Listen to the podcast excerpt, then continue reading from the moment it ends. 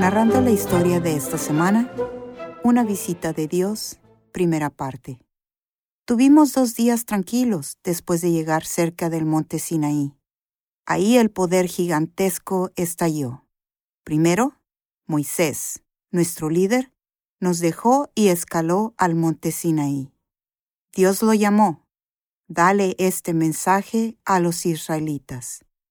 Vieron lo que les hice a los egipcios y cómo te protegí. Ahora bien, si me obedeces y mantienes el acuerdo que tenemos, serás mi tesoro especial. Serás una nación de sacerdotes. Moisés dio el mensaje a nuestros líderes. Estuvieron de acuerdo por unanimidad. Haremos todo lo que Dios quiera que hagamos. Dios dijo, Moisés, iré a ti y te hablaré a través de una espesa nube. La gente me escuchará mientras te hablo. Esto les dará confianza en ti. Hicimos los preparativos necesarios, pero no estábamos preparados para los cementos que comenzaron el tercer día. El trueno bombardeó nuestros oídos. Un rayo cizagueó por los cielos. Entonces, una espesa nube se abalanzó y envolvió el monte. Sinaí. Sonó una ráfaga larga y muy fuerte de un cuerno de carnero. La explosión fue la señal para que nos reuniéramos al pie de la montaña. Vimos, escuchamos y temblamos. Moisés nos llevó ahí. Tuvimos cuidado de no cruzar ni tocar los límites que a Moisés le había ordenado que estableciera. Nos habían ordenado no subir a la montaña. De alguna manera, nos encontraríamos con Dios, pero no cara a cara.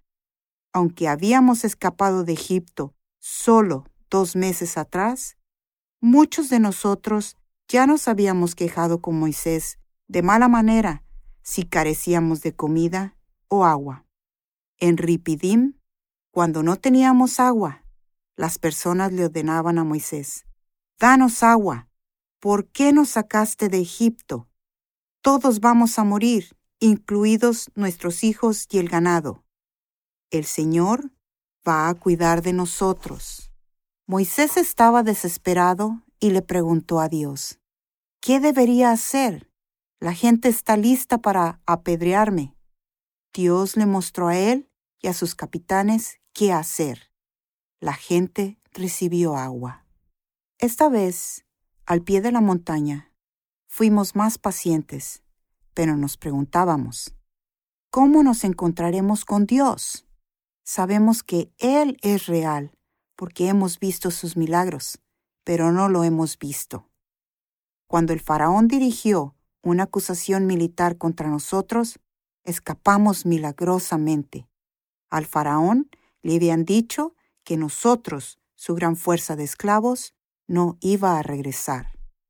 Dirigió una carga que incluía 600 de sus mejores carros. Su ejército también nos persiguió. Cuando el faraón se acercó, Dios abrió las aguas del Mar Rojo para que pudiéramos cruzar. Cuando las fuerzas enemigas entraron en el mar, las paredes de agua que se encontraban a ambos lados se derrumbaron sobre ellos.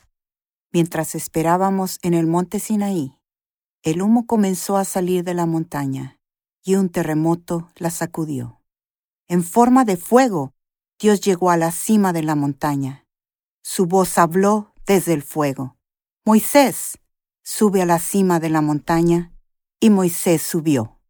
Soy Martina Wong por Barbara Steiner con la introducción a la entrega de los diez mandamientos. Por favor, disfrute de www.thisweekstory.com.